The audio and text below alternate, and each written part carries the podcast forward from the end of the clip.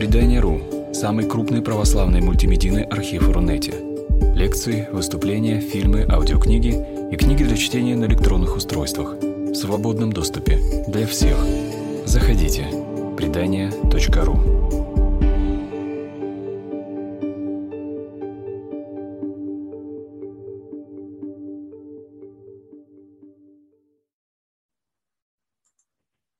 Здравствуйте, дорогие друзья, наши слушатели, зрители портала «Предания». В эфире у нас я, Анна Ершова, редактор портала «Предания», и психолог, семейный психолог Петр Дмитриевский. У нас э, лекция онлайн. Если вы Добрый вечер. Здравствуйте. Вот, наша лекция онлайн называется очень интересно. Нам нужно поговорить. Вот мы сейчас с Петром будем пытаться поговорить. И Нам надеюсь, с Анной нужно поговорить. Да. Надеюсь, не испортим вечер ни себе, ни другим. Но почему мы так э, назвали вот эту лекцию интересно? Потому что мы хотим поговорить о том, как нужно говорить. И вот э, накопилось ряд вопросов у меня к Петру.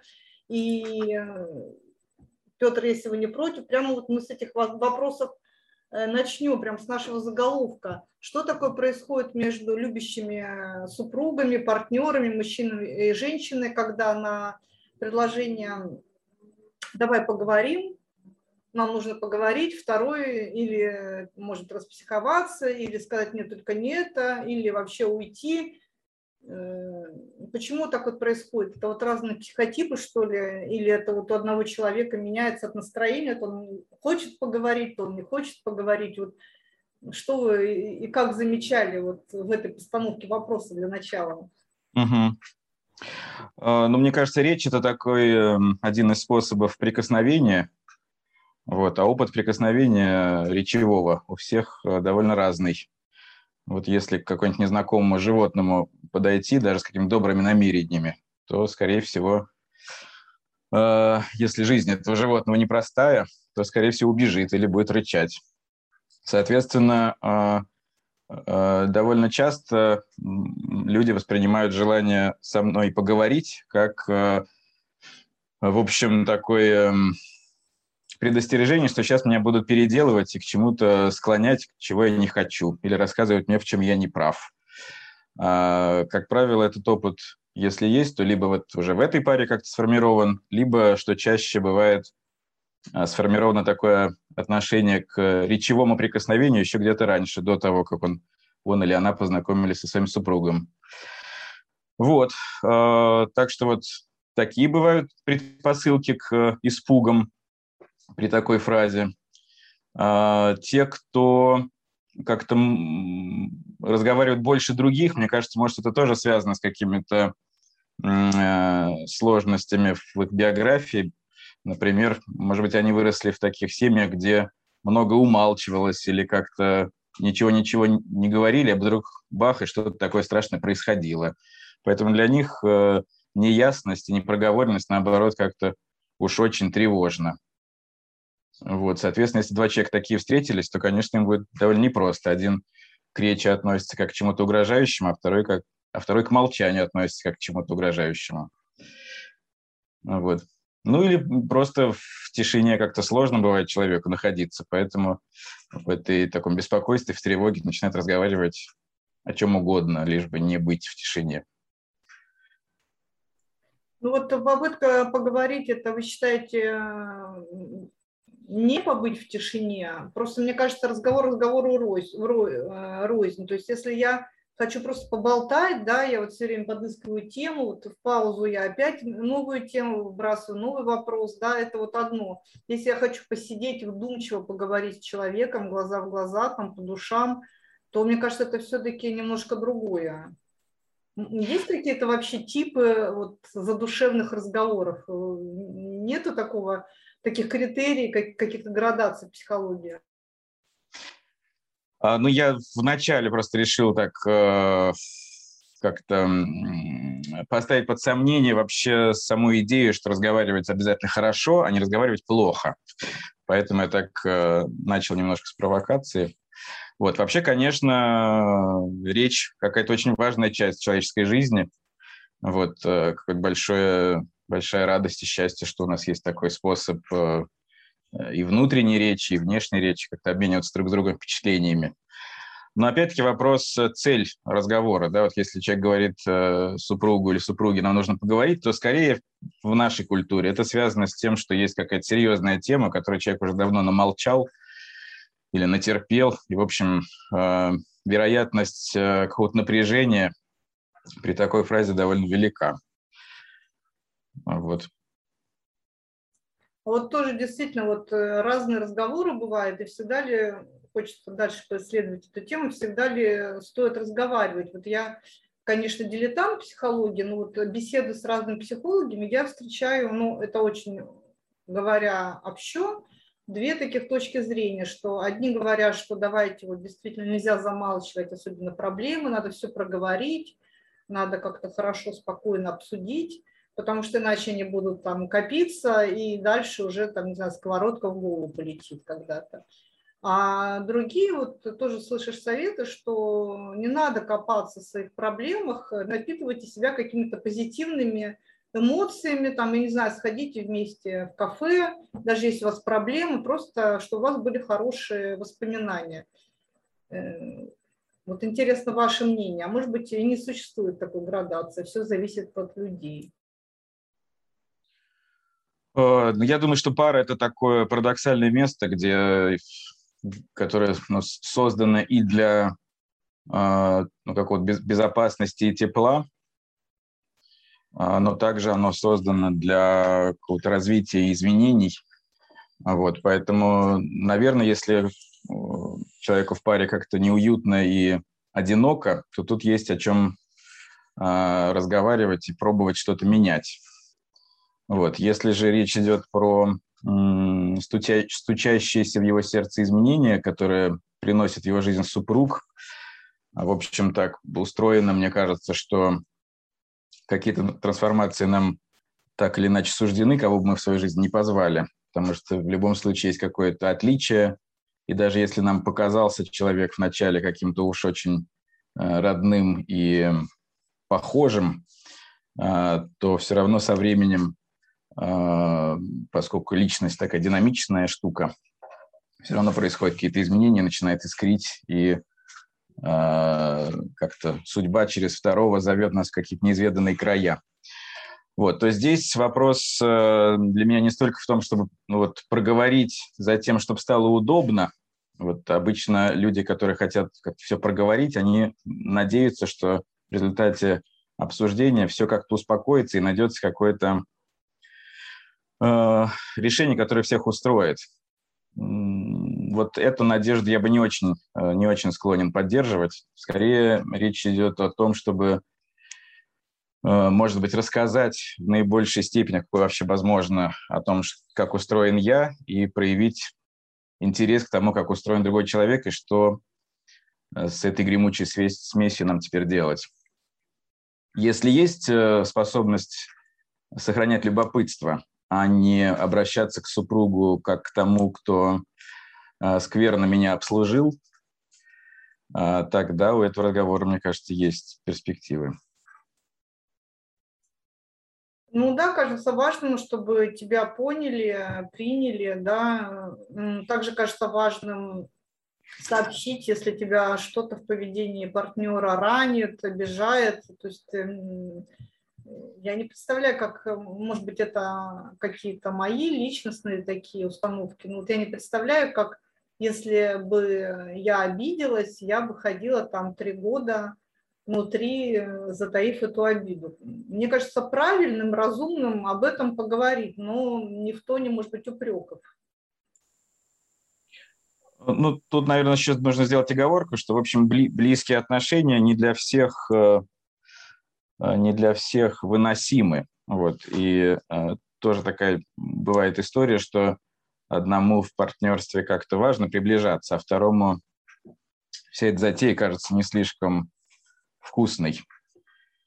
Э, и вот тут непонятно, как искать какую-то отмычку и взламывать сейф, или все-таки согласиться с тем, что не все наши мечты могут реализоваться именно с этим партнером. Вот есть люди, которым то, что они вообще остаются в паре и не, и не убегают, и не прогоняют, а остаются в этих отношениях, может быть, это вообще максимальный уровень близости, который им возможен. Если таких людей как-то вызывать на очень личный разговор, то можно, мне кажется, сделать хуже. Вот. Но это, конечно, такая не очень... Эм, не очень, может быть, весело быть в таких отношениях, но иногда милосердие, мне кажется, можно проявить тому, кто как-то привык жить в каком-то своем, своем таком, таком убежище. Вот. И максимум, на что он способен, это просто оказаться в одной квартире с другим человеком и не умереть от страха. Слушайте, ну очень интересно, вот я как-то раньше про это не думала. Действительно же э, существуют люди, которым важно все разжевать и вывернуть вообще себя наизнанку, а другим людям ну, как-то достаточно сохранить вот это какое-то расстояние, да, скажем так, я не знаю, ну вот есть знакомые, которые Э, пишет из одного аккаунта в соцсетях, не раз это видела, а другие там, я не знаю, спят в разных комнатах, скажем так. Вот. И кажется, что бывает гармония в том и другом. А если, допустим, они вот не совпадают, то есть одному надо прям, не знаю, влезть в твой аккаунт, э, а другому надо не знаю, побыть одному, и он не готов вот, вести эти разговоры. Разве такие пары вообще могут удержаться? Мне кажется, это такая просто очень серьезная несостыковка. Один будет к другому все время лезть, а другой все время будет от него э, как-то от, от, отстраняться, но при этом нельзя сказать, что один больше любит другого, мне кажется. Ситуация, о которой вы говорите, она такая, да, очень эм, очень, ну, в разных градусах, но довольно типичная. И мне кажется, это связано даже не только с э, какими-то статичными характеристиками, но часто и с э, такими динамическими процессами в паре, когда вначале мы оказываемся как-то очень, очень близки и очень нуждаемся в какой-то такой интенсивной связи. Но постепенно немножко процесс похожий на процесс взросления человека. А, он как-то, мы когда растем, потихонечку отделяемся от а, родителей, хочется нам играть с друзьями во дворе, вот, а домой же возвращаться потом после игры. Так вот, через какое-то время после начала отношений обычно партнеры больше начинают увлекаться а, какими-то своими собственными проектами или общением с внешними людьми, не желая и не, не собираясь прерывать эти отношения со своим партнером. Но а, бывает такая ситуация рассинхронизации, когда вот этот период а, глядения вовне у одного партнера уже начался, а первый находится еще в, в стадии вот такого интенсивной нужды друг, друг в дружке. И вот тогда начинает один, один из таких, эм, один из случаев, когда это начинает искрить, потому что один чувствует себя брошенным и скорее попадает в такое вот младенческое, младенческую тревогу, что э, мама ушла и непонятно, куда, куда вернется. Начинает цепляться за партнера, а тот, который уже во второй фазе, э, наоборот, это цепляние воспринимает как такой э, ранимый подросток, которому кажется, что на него набрасывается яростный какой-то э, зловредный большой а, человек с э, нежеланием его пустить во двор гулять и проявляющий дикое, унижающее неуважение. Вот от этого расшифровки иногда на семейных э, консультациях вот этого ребуса, что тот, кто на тебя набрасывается и кажется, что тебя не уважает и не считает себя взрослым большим, на самом деле это э, такой вот маленький ребенок, у которого мама ушла из дома и непонятно, когда вернется. Иногда такая расшифровка позволяет немножко более милосердно друг на дружку посмотреть. Вот, ну и в целом, да, если говорить про статичные характеристики, да, то бывает действительно, что человек, у, у одного партнера какой-то допустимый градус близости и контактирования какой-то довольно низкий, а у второго высокий, да, это правда такая сложный ребус, вот, но если есть э, какое-то общее гласное или негласное соглашение, что мы оказались в паре, чтобы как-то друг дружку приглашать в те зоны э, развития, которые без друг дружки были бы нам недоступны, а, то это может э, это такое взаимное соглашение может на эту нестыковку смотреть более миролюбиво. То есть тот человек, который не очень склонен к близости, может через партнера другого рисковать, делать шаг вперед к своему партнеру, больше ему доверять или больше интересоваться. А тот, кто, наоборот, такой стремящийся к, может через своего партнера лучше обучаться тому, как находить в мире э, что-то другое, кроме отношений. А, то есть вот тот такой вот закрытый и погруженный в собственную жизнь человек может для того такого общительного и социального стать учителем в том, как э, погружаться в себя и как находить что-то ценное и важное в себе.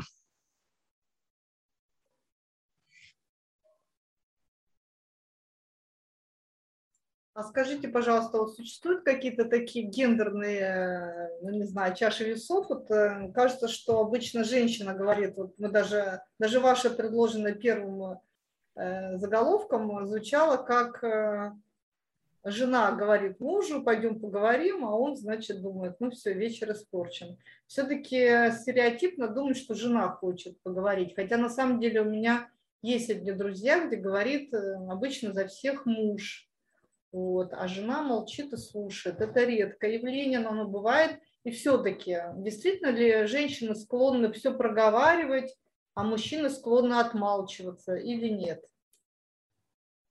А, я соглашусь с вами, что это такой жесткой привязки нет, и более того, мне кажется, последнее время вот э, это различие начинает потихонечку сглаживаться, поскольку ну, раньше как-то культура и социум требовали от мужчин такой большей какой-то суровости и нечувствительности, а от женщин вроде бы больше требовали такой какой-то социальности, которая нужна в воспитании детей. Вот, и поэтому женщины, да, мне кажется, из-за этого более чувствительны к каким-то, ну, к одиночеству и к холоду в отношениях. А, вот. Но сейчас, мне кажется, культура меняется, и, соответственно, и э, к обоим полам сейчас есть такое вот ожидание, что все будут э, внимательны к тому, что происходит в семье. Это пошло, наверное, э, больше через такое э, ответственное родительство, и что эта атмосфера дома очень важна для, для хорошего воспитания, для создания хорошего контекста для ребенка. Вот, так что теперь, мне кажется, уже такая большая чувствительность к тому, что происходит у нас в семье, свойственна не только женщинам, но и мужчинам тоже.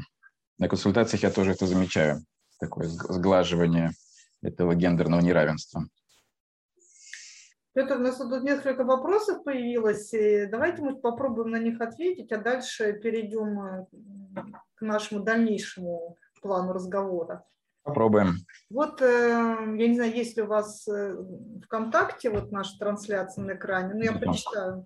Угу. Женщина прогова- э, проговариванием сним, еще снимает стресс, а мужчины скорее для снятия стресса любят, я думала, сейчас будет выпить, но там всего-навсего любят помолчать.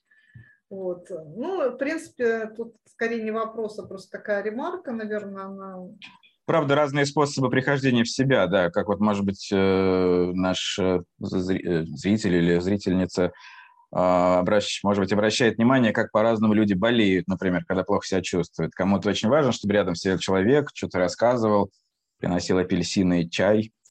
Вот. А кому-то, наоборот, когда в таком вот плохом состоянии, важно, чтобы никого не было в комнате и чтобы меня оставили в покое. Действительно, очень такие разные технологии, но и те, и те вполне имеют право на жизнь. Да, и вот еще вопрос. Здравствуйте, подскажите, если можно, 17 лет вместе, четверо детей, наступило охлаждение чувств и накопление мелочных обид. Как это пережить, возможно ли это пережить? Вот.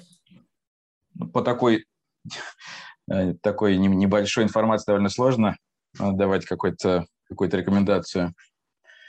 Но это большой срок, и да, большой, так, большой проект, э, столько детей воспитано. Э, вопрос, наверное, в том, э, какие еще проекты и совместные дела может эта пара сгенерировать, поскольку отношения сами по себе, они такие, в общем, имеют в некотором смысле прикладное значение, как вот в случае с отношениями с мамой, да, если ребенок уверен в том, что отношения с мамой нормальные, хорошие, надежные, то тогда у него возникает какое-то любопытство к внешнему миру, и он э, с интересом шагает во внешний мир. В этом смысле отношения в паре тоже э, хорошо, когда приводит к тому, что пара генерирует какие-то новые проекты, новые смыслы, э, которые лежат вовне их пары, как то строительство дачи или какие-то путешествия. Собственно, вот рождение детей – это один из способов э, породить э, такой общий проект. Но вот, мне кажется, можно, когда уже с деторождением как-то все в порядке, уже можно поискать какие-то еще смыслы. Может быть, у супруга спросить, куда бы он мог вас, в какие смыслы и проекты позвать. Или подумать, куда бы вы могли его пригласить. Да, ну вот мне кажется, все-таки вот прям у меня так вот отзывается, вот накопилось много мелочных обид. Когда много мелочных обид накапливается, то никакие проекты неохота генерировать дальше, да. И опять же, может быть, это чисто женское мнение, но мне кажется, женщине важно высказать вот эти обиды, ну, даже не знаю, хоть для разрядки, просто для того, что человек, может быть, услышал и этого больше не делал. В какой форме она может вот все-таки, э, чтобы не было рисунка по нашему заголовку, говорить, давай, дорогой, поговорим, или не дорогой, там, Миша, давай поговорим, нам нужно поговорить. Он говорит, ой, слушай, нет, я пойду в гараж, лучше на рыбалку, куда угодно все-таки какие-то есть э, навыки, я не знаю, э, обучение какое-то, как предложить этот разговор и как его устроить, чтобы, ну, я так понимаю, что в первую очередь не надо начинать с обвинений, да, ты меня обидел тогда-то, тогда-то, тогда-то, вот, и все. Вот. Можете тут поразмышлять тоже на эту тему. Ну, какие-то несправедливости и правда э, партнеры допускают, вот, и Э, тут бы, конечно, посортировать, какие мои обиды связаны с несбывшимися надеждами. И тогда это вопрос не столько к партнеру, сколько к э, моей жизненной философии и к тем, зачем я вообще эту пару создавал. А вот. А здесь есть, э, мне кажется, что поанализировать, потому что мы, в общем, все находимся так или иначе во власти каких-то идей, концепций, а, ожиданий со стороны социума или со стороны наших родственников, семей, а, какой продукт семьи собственный да, мы, мы выдадим на всеобщее обозрение или на обозрение собственной души, чтобы сказать себе, что я молодец, прожил или живу какую-то правильно хорошую жизнь. И мужья, жены, конечно, хронически нам мешают э, как-то выдохнуть и сказать, все в моей жизни правильно. Э, в этом смысле это более сложная конструкция, чем э, жить одному, э, потому что другой, всегда какой-то другой со своими со своим бэкграундом, какими-то тоже культурными установками, привычками. Вот, поэтому часть работы, она такая индивидуальная скорее, не, не в диалоге а решаемая. Это э, внутреннее размышление про свои надежды, ожидания от жизни и какое-то горевание про некоторые планы, которые, вероятно, а, муж или жена обломали, а, так или иначе. Вот. Но а, часть э, несправедливости, конечно, относится к самому контакту и с каким-то таким вот ранением жить, э, ничего не обсуждая, наверное, тоже для пары может быть вредно. Здесь я бы тогда рекомендовал тоже провести перед разговором такую важную работу, как а, анализ, что именно во мне задето и что бы я хотел, а, какие действия партнера а, могли бы помочь мне исцелить мое ранение, чтобы уже быть готовым к тому, чтобы более ясно формулировать, чего я от тебя хочу. И тут очень важно вот в этой оптике, что координатором или основным как бы э, лекарем да, моей души являюсь я сам, а действия и помощь партнера мне могут, потреб... ну, могут понадобиться, но скорее как помощь некоторого ассистента. Вот, если с такой оптикой подходить к этому разговору, то есть уже рассказать не только про то, что другой человек э, плохо поступил, а, а скорее сделать акцент на том, что именно у меня кровоточит, и какие конкретно действия или слова я ожидаю, я бы хотел услышать или ожидаю услышать, увидеть для того, чтобы моя рана побыстрее зажила, вот, то такой разговор, мне кажется, более перспективен, поскольку это получается такое сотрудничество в врачевании, а не судебный процесс. Вот здесь очень важный такой важное отличие в мелодиях разговора. Э, чаще в нашей культуре как-то принято призывать в случае ранения не на врачебный консилиум, а на заседание суда. И тогда, когда я оказываюсь подсудимым, то, в общем, основная моя задача будет э, либо сказать, что я ни в чем не виноват, то есть сказать, что самого правонарушения не было. Вот. Либо попробовать э, перевести судебное дело так, что истец является клеветником. Вот. То есть идет взаимное такое встречное, встречное обвинение, встречный иск, что сам истец не, не, не больной, не, в смысле не болеющий, не раненый, а лжец. Вот, и тогда идет ранение уже в обе стороны, поскольку человек, который инициировал разговор, тоже же вроде с какой-то своей раной начинает. А его теперь тоже делают подсудимым.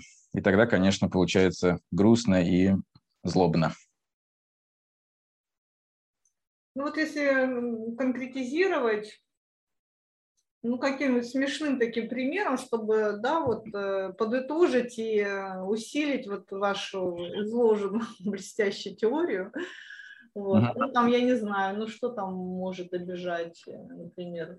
Ну, наверное, если четверо детей, вообще вот эта многодетность, это примерно всегда вот такая, такое, что э, дома много работы по детям и хозяйство, и муж, приходящий с работы, это не замечает и говорит, что ну ты же дома сидишь, что ты не можешь, что ли, вот там, я не знаю, разобрать этот шкаф, ну, какие-то такие тоже упреки, а, при том, что обесценивается то, что женщина делала весь день, попрекается, что она это сделала как-то неправильно, и отсутствие благодарности за тот же, допустим, ужин, он оказывается тоже пересоленным, каким-то не таким. И вот обычно такие вещи могут ранить. Ну, это я к примеру говорю.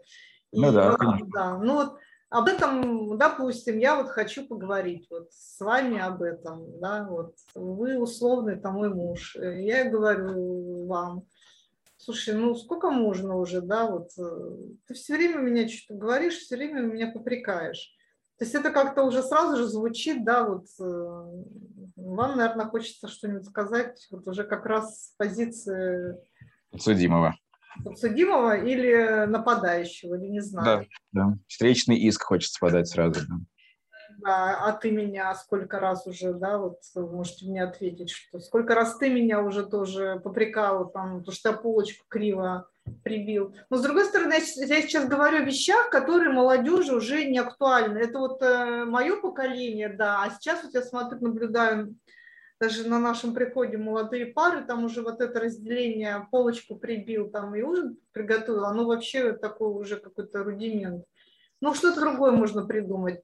В общем, вопрос такой, как мне вот, вот эти свои обиды высказать, э, ну, я не знаю, какое даже слово подобрать правильно, или, может быть, вы подберете лучше меня чтобы все-таки мне высказать это, чтобы не произошел конфликт, чтобы меня услышали, чтобы вместе подумали, как сделать так, чтобы мне не обижаться. А, тема признания такая важная, которую вы подняли на этом примере. А, вот. А, тут, к сожалению, вот э, нашими такими противниками являются тоже некоторые культурные убеждения и нормы. А, как кто должен себя вести, и, соответственно, тут довольно большое препятствие для признания и благодарности, поскольку многое записывается партнерами в то, что другой и так обязан делать, И зачем тогда на это обращать внимание и как-то признавать или благодарить? Но э, если про практику, да, то думаю, что нужно вернуться опять к общим целям. Э, что-нибудь типа «дорогой, вот э, вроде бы это какая-то наша с тобой общая, общая затея – заводить детей и их как-то сопровождать. Как думаешь, это общая затея или какая-то это моя прихоть, а ты как-то меня великодушно помогаешь в этом? Или там твоя работа – это что-то, что ну, является нашей общей какой-то э, ну, радостью, да, что, или это какие-то наши индивидуальные проекты. И если внести в пару снова, как бы напомнить, что мы занимаемся каким-то общим проектом, а, то внутри этого общего проекта можно э, пробовать вот на уровне какого-то такого эмоционального и технического менеджмента а, придумывать какие-то оптимизирующие оптимизи... ну, при... придумывать какие-то э, варианты оптимизации.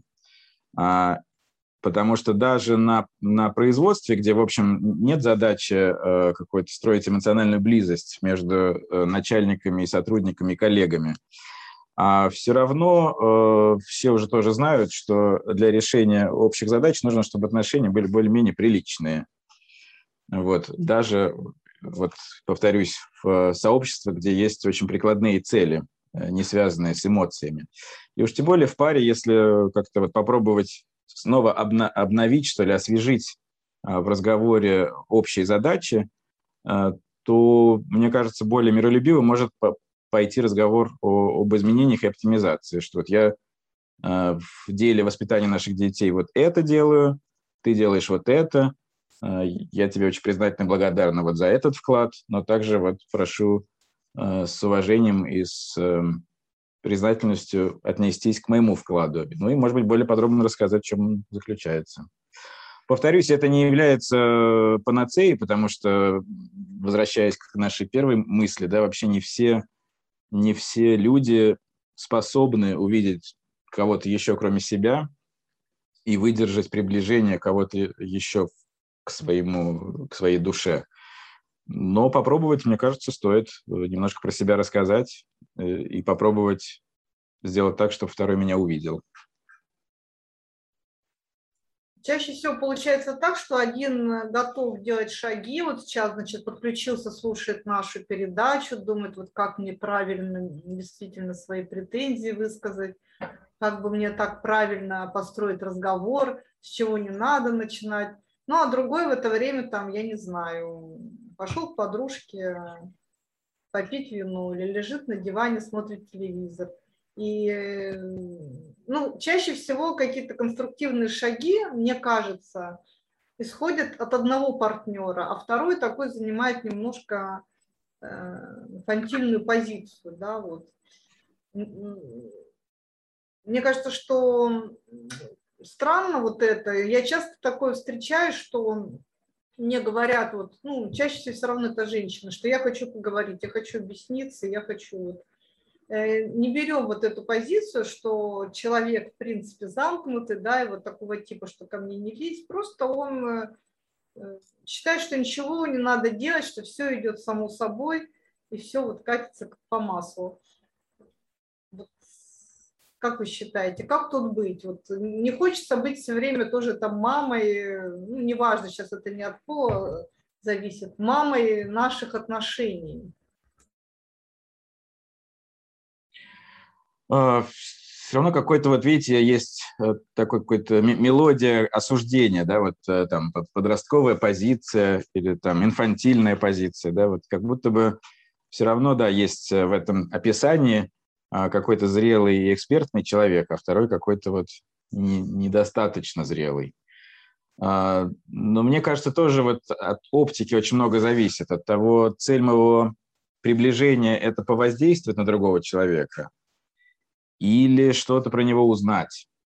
Вот, э, когда люди говорят инфантильная или подростковая позиция, там, я так понимаю, что есть какой-то привкус бессилия, с которым как-то сложно совладать, поэтому ситуация бессилия как-то очень ну, естественно для нашей культуры попробовать выйти из него через обвинение другого, через такой упрек. Но мне кажется, что если даже вот э, нужно сфотографировать гепардов, которого много раз стреляли, то все-таки фотограф может что-то придумать, чтобы приблизиться к гепарду и как-то его сфотографировать. Но для этого все-таки гепард должен э, многократно убедиться, что в него не собираются стрелять, а хотят поместить его фотографию на обложку журнала. Это все-таки очень разные цели приближения. Но почему вот этот, который хочет фотографировать гепарда, должен что-то придумать и бегать вокруг, а кто-то должен быть гепардом? Ну, почему такое? Не знаю, а, э, наверное, гепард очень какой-то симпатичный и красивый, раз э, фотограф за ним как-то носится. Что-то в нем, значит, есть привлекательное. Но обычно, если два гепарда, то ну, как-то вот так все катится по своим, по, по своим каким-то вот таким гепардовским дорожкам, и люди расходятся дальше в разные леса, не делая попыток сфотографировать друг друга, потому что у них у обоих лапки в каком-то смысле. А, если у каждого или хотя бы одного партнера есть какая-то интересная жизнь, помимо, э, помимо того, что происходит в паре, а, то про эту интересную жизнь, про мой контакт с планетой Земля можно что-то другому партнеру рассказывать, куда-то его приглашать. Вот, поэтому, конечно, э, хочется, чтобы вклад каждого в отношения был э, симметричный. Но мне кажется, идея справедливости э, отношениям не очень помогает.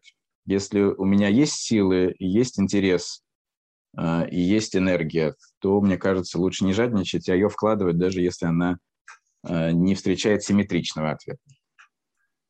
Ну, давайте опять в конкретную плоскость перейдем. Вот недавно я, значит, э, разговаривала с одной женщиной, которая говорила о том, что у нее в паре отношения, ну вот, как она выразилась, никакие. То есть э, казалось, что все дело идет к разводу. И она говорит, что, ну да, видимо, возможно, все идет к этому, что мы, как вот чужие люди, живем. И когда ей окружающие стали предлагать, ну, у нас было три человека, что, может быть, вам вот так вот, давайте мы поговорим с вами, да, вот пару на пару, может быть, вам то, может быть, все, да. Она сказала, что я устала что-то предлагать и жду каких-то там движений от мужа, да. Он вроде бы на все соглашается, но сам ничего не инициирует. То есть эм, она стала быть вот этим фотографирующим э, фотографом вот этого прекрасного гепарда. И дальше-то что все-таки? Вот что, что посоветовать или ничего не советовать? Если соглашается, откликается, то это уже э, большое дело. А, потому что в паре ведь тоже м, такая есть важная штука, как взаимное заражение. А, невозможно а, абсолютно в одну и ту же секунду захотеть вместе попить чаю. А, но если у одного возникает такое желание, он подходит к другому и предлагает, и тот откликается, зажигается как-то, да, возбуждается в ответ, то это как раз очень э, хорошая и светлая история. Так что для меня тут э, я бы все-таки три, три градации сделал. Когда то один зажигает второго, то второй первого. Это, конечно, самый э, распрекрасный вариант такого встречного взаимного заражения чем-нибудь.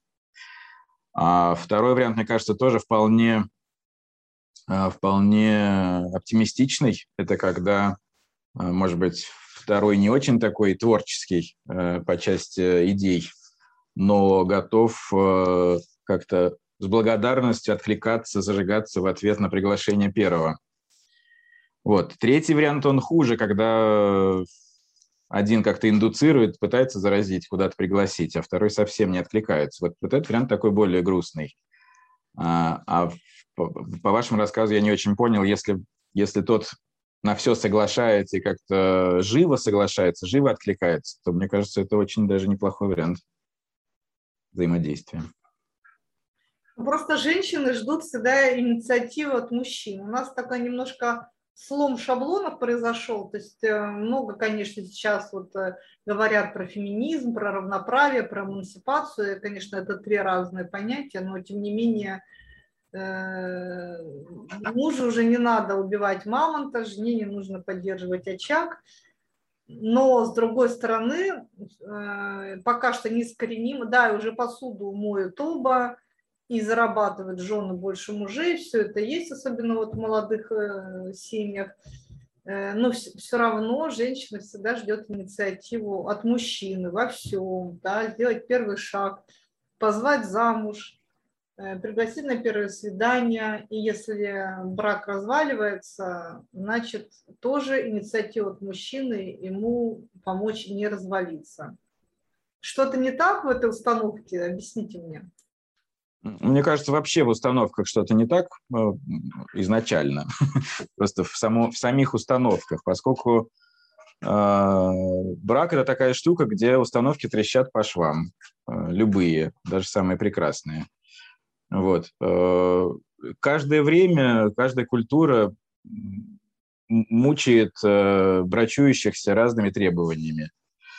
И мне кажется, важно иметь какой-то иммунитет и вот какой-то проводить внутреннюю работу, чтобы расчищать, где то, что реально происходит в нашей паре, а, со всеми нашими горестями и радостями встречи, вот, а что является требованием социума. Вот сейчас, не знаю, сейчас вроде бы меньше действительно требует какого-то ясного распределения инициативы.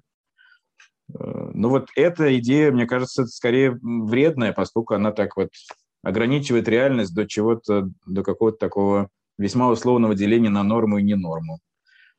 Все-таки я бы думал, что лучше к себе самому относиться как к некоторой такой тайне и уникальному, уникальной конфигурации, и к своему мужу и жене тоже относиться как к чему-то уникальному, что не следует запихивать в э, какой-то шаблон, э, даже самый распрекрасный. Скорее вот про думать про какой-то творческий подход и про то, что наша пара вот этих таких двух чудаков, а, что они могут в своем стиле э, сгенерировать, какие смыслы и какие проекты. Есть ли смысл какого-то особенного такого выделенного времени для супругов э, для разговора? Вот я в разных семейных программах слышала, что это важно, что лучше выделить какой-то специальный день, возможно, договориться о времени для того, чтобы, ну вот, э, там, не знаю, раз в неделю просто поговорить. Сейчас речь не о выяснении отношений, а просто за суетой поговорить. Вот с одной стороны, кажется это разумным, с другой стороны, кажется это как-то странным, таким спланированным моментом, когда мы вообще, ну, и так по расписанию ходим в школу, там, в садик, э, вуз, э, работу, тут еще какую-то семейную жизнь строить по расписанию. Вот как вы относитесь к таким, таким упражнениям или, не знаю, к таким системам в паре? Э, тут, мне кажется, зависит от того, как, э, как, какая концепция брака в моей голове, что это такое. А, если это можно рассматривать как такую духовную практику, а, то, может быть, и какая-то регулярность а, вполне может пойти на пользу, как, например, при каких-то спортивных, спортивных э, занятиях. А, люди учитывают некоторое такое сопротивление свое собственное. И чтобы с этим сопротивлением как-то а, совладать, назначать себе какой-то ритм. Например, там, по возможности, чтобы ни было, а, в понедельник иду плавать. Вот. А там вмешиваются какие-то дела, кто-то звонит, или там не очень хорошо себя чувствует, или просто лень. Да, но вот как-то понедельник назначено, это вот день для плавания. А, в этом смысле я не вижу большого вреда, если как-то какие-то будут такие ритмичные для пары а, время проведения вместе с возможностью обсудить что-то, что есть на душе интересного или волнительного. А, могут быть циклы и годовые тоже, то есть какие-то регулярные, регулярные отпуска, вот, предсказуемые для души. Вот. Но также помимо вот такого какой-то ритмичности, в который, повторюсь, вижу скорее полезное что-то. Ну, если это не натужный такой разговор а, просто ради того, чтобы поставить галочку. А, в целом такая чувствительность к себе и к партнеру тоже является таким важным инструментом, что можно как-то заметить, что с партнером что-то не в порядке, что он как-то молчит или дуется, и можно и за пределами этого графика спросить, что дуешься, все ли в порядке, расскажи. Но опять вот вопрос в том, это разговор будет для того, чтобы как-то воздействовать на партнера, или это есть основания ожидать, что вы будете просто интересоваться и не будете сильно пугаться. Вот еще в разговорах какое еще э, есть препятствие, что иногда некоторым партнерам выдерживать инаковость другого, то есть близость вроде хотят быть в близости, хотят и хотят разговаривать много, но выдерживать инаковость другого для некоторых людей прям очень страшно. Они начинают очень пугаться, а от испуга начинают осуждать. Поэтому иногда вот, если возвращаться к вопросу, что, может быть, я делаю не так, что мой партнер от меня бегает гепардом по саванне, то вот такой диагностический вопрос, насколько я могу выдерживать отличия. Могу ли я не упасть в обморок и не начать э, самвона проповедовать, если услышу, что мой партнер от меня очень сильно отличается, у него какие-то другие мысли, другие какие-то кусочки мировоззрения в его голове, чем у меня. Вот могу ли я себе это позволить, выдержав эту тревогу инаковости? И лучше бы эту выносливость к инаковости в себе как-то развивать. Тогда партнеру рядом со мной будет как-то свободнее дышаться и менее страшно что-то про себя рассказывать. Вот у нас тут вопрос еще появился. Угу. Добрый вечер. Мы с супругой 15 лет вместе, дети в подростковом возрасте. Был небольшой опыт работы с семейным психологом, но в какой-то момент жена отказалась от продолжения терапии. На вопрос о том, чтобы возобновить ее, супруга отказывается, ссылаясь на то, что это не помогает, а вот сына не там, нет результата. Хотя мне кажется, что мы много друг от друга узнали, в том числе и про детей. Кстати, тема взаимоотношений с детьми была причиной обращения к психологу. Как вы думаете, может действительно нужна некоторая пауза от терапии? Мне кажется, если один не хочет идти на терапию, то значит 50% пары не хочет идти на терапию. А это довольно существенный процент, который нужно учесть. Вот. Как-то то ли задачи решены с точки зрения супруги, то ли она была недостаточно услышана. Вот. Но я рад, что вы успели, а, как вы говорите, узнать что-то важное и новое друг про дружку. А, вопрос воспитания детей, несогласие в, в деле воспитания детей является таким, да, такой частой темой для столкновений, потому что здесь обостряются какие-то наши страхи, а, потому что все мы хотим, чтобы дети как-то воспитывались в условиях, ну, как минимум, не хуже, чем прошло наше детство, а у некоторых есть много амбиций и мечт, чтобы оно прошло лучше, чем наше детство собственное. И тут в этом деле э, довольно легко потерять вот это ощущение командности, и нередко мы оказываемся в ситуации, когда партнер наш, муж или жена становятся не сотрудниками нашими, Э, не партнерами, а теми, кто мешает нам в реализации наших прекрасных мечт. Э, вот, все портит нам. И это особая такая вот как раз э, испытание для, для вот этого навыка, могу ли я выдерживать инаковость другого и позволить своей жизни быть не вполне управляемой мною, а быть в том числе жизнью, на которую очень сильно воздействует кто-то иной, а именно мой супруг, и уж тем более в деле воспитания детей, потому что даже если я все правильно с этим ребенком обсужу, все равно же по дороге в школу мой партнер что-нибудь другое ему наговорит, а это очень тревожно.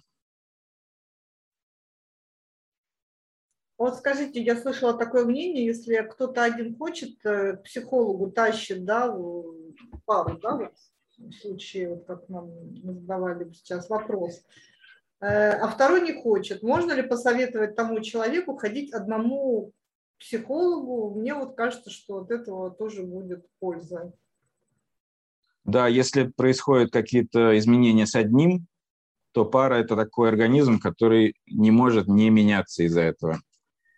В этом смысле это вот тоже про, про потерю контроля. То есть я могу как-то сохранять то, что есть, то, что мне кажется хорошим и незыблемым. А второй где-то в другом месте, либо там какого-то человека авторитетного услышал, или вот на терапию пошел, или что-то еще, какие-то изменения с ним произошли, и он так или иначе все равно придет в нашу пару уже измененный.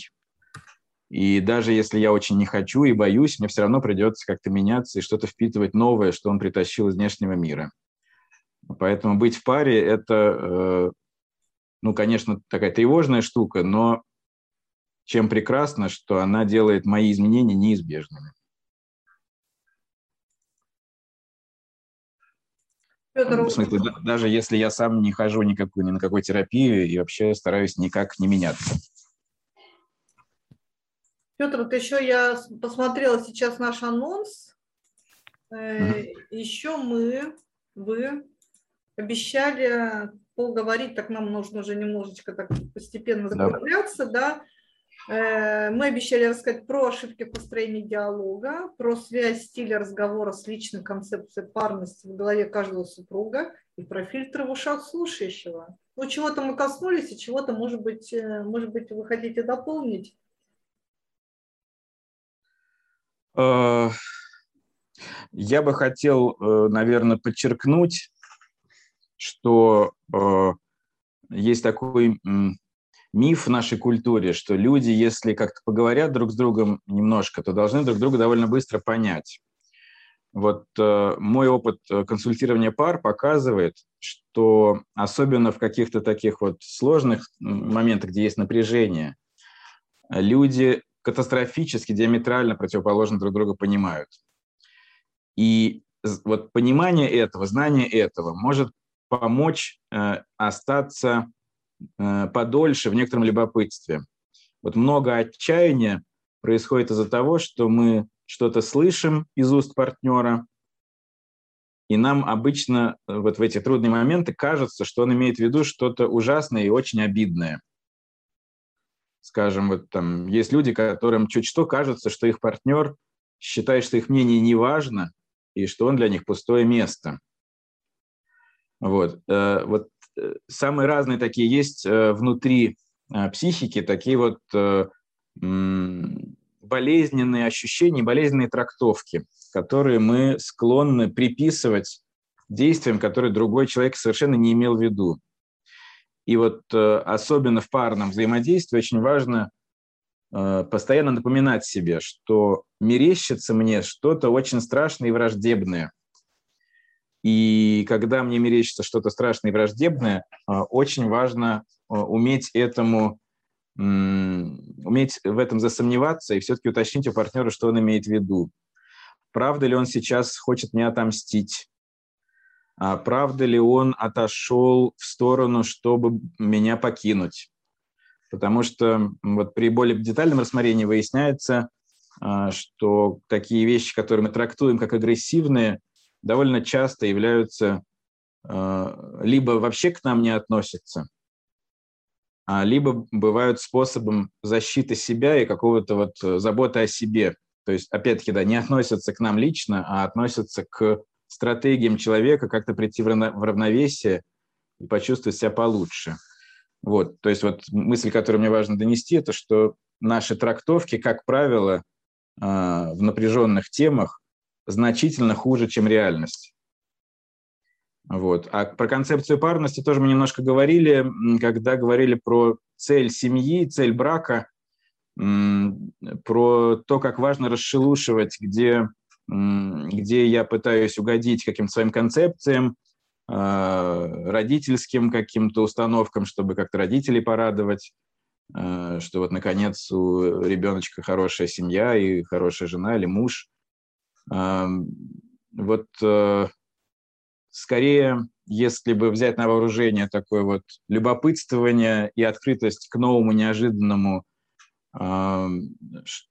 что меняет мою жизнь через партнера, через мужа или жену, то вот такая э, концепция путешественника или скорее такого исследователя новых планет, а, мне кажется, для супружеской жизни более подходящая, чем концепция такого э, человека, который нашел правильную, правильную идею брака и пытается ее вместе с супругом э, реализовать. Потому что рано или поздно живой человек, я или мой партнер, начнет эту концепцию как-то подводить и не встраиваться в нее. И тогда будет много отчаяния, злости, обиды. Э, вот, а куда их девать, непонятно. Вот, что еще я не, вы упомянули? Ну, по-моему, про концепцию парности, про фильтр в ушах слушающего тоже мы сказали вот сейчас. Ну, про ошибки построения диалога мы с вами проинсценировали немножечко, наверное. Может, Может быть, еще бы я упомянул про такую ошибку, как вопрос «почему?». Вот из, из такого частого, что я наблюдаю на консультациях, это когда человек начинает, начинает фразу с вопроса «почему?».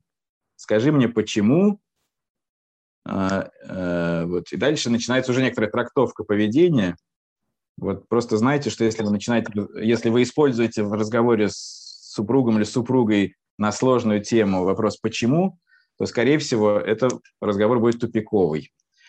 А, там где-то содержится какая-то ваша боль, и где-то содержится какой-то, э, какая-то, какая-то ваша потребность, желание. Вот лучше остановиться, не, не говорить, не задавать вопрос «почему?», «почему же ты?», «ну как же ты?», «почему же ты?». А провести вот это исследование внутреннее. Сначала выяснить, где именно у меня болит, а вторым шагом выяснить, чего бы я хотел. И переформулировать в виде двух сообщений. У меня вот здесь болит, и я бы очень хотел или хотел вот этого. Это вот, мне кажется, сильно лучше, чем задавать вопрос «почему?». Ну, и... да, да. Угу. Ну, да, или говорят, что лучше говорить о себе, да, не ты, а вот я, вот как вы сейчас переформулировали, что у меня болит, да, и мне было бы так лучше. Да. И, наверное, хорошо бы иметь всегда, если вы выходите на какой-то разговор и что-то хотите попросить или предложить, заранее иметь в душе какой-то план «Б», что вы будете делать в случае отказа. А, какие у вас есть альтернативные варианты. Потому что если вы будете к этому разговору приходить без такого плана «Б», как к какому-то последнему рубежу, то любой отказ, даже частичный, будет восприниматься, конечно же, очень болезненно, как такое прямое неуважение и прямая атака на меня. Вот, это тоже будет очень грустно, обидно. Как из этой обиды потом выкарабкиваться, тоже большой вопрос. Спасибо вот. большое, Петр. Сейчас посмотрим еще вопросы. Угу. Вопросов пока больше нет. Э, я напоминаю, что у нас был в гостях у портала предания.ру семейный психолог Петр Дмитриевский. И мы вообще с Петром задумали серию встреч. Надеюсь, она состоится. Мы хотим вас пригласить заранее на вторую встречу, где мы планировали поговорить о таком развитии событий, когда разговор все-таки не удался и начался конфликт. Вот мы хотим поговорить о конфликтах, как их избегать, а может быть их не нужно избегать, и как их, не знаю, проводить, или тут план не нужен для проведения конфликта. Вот надеемся все это узнать. В принципе, если у вас есть вопросы, те, кто сейчас посмотрел, можно вопросы к следующей встрече написать здесь в комментариях. Тоже все это не пропадет, все это мы посмотрим. Также можете писать э, в личные сообщения в группу вопросы для Петра следующие. И надеемся, что в ближайшее время вы будете следить за анонсами и не пропустите нашу следующую встречу. В любом случае, все наши встречи записываются и выкладываются в медиатеку портала предания. Спасибо, что были с нами. Спасибо, Петр, большое. Спасибо всем слушающим и спасибо вам, Анна, за диалог. Всего доброго, хорошего вас.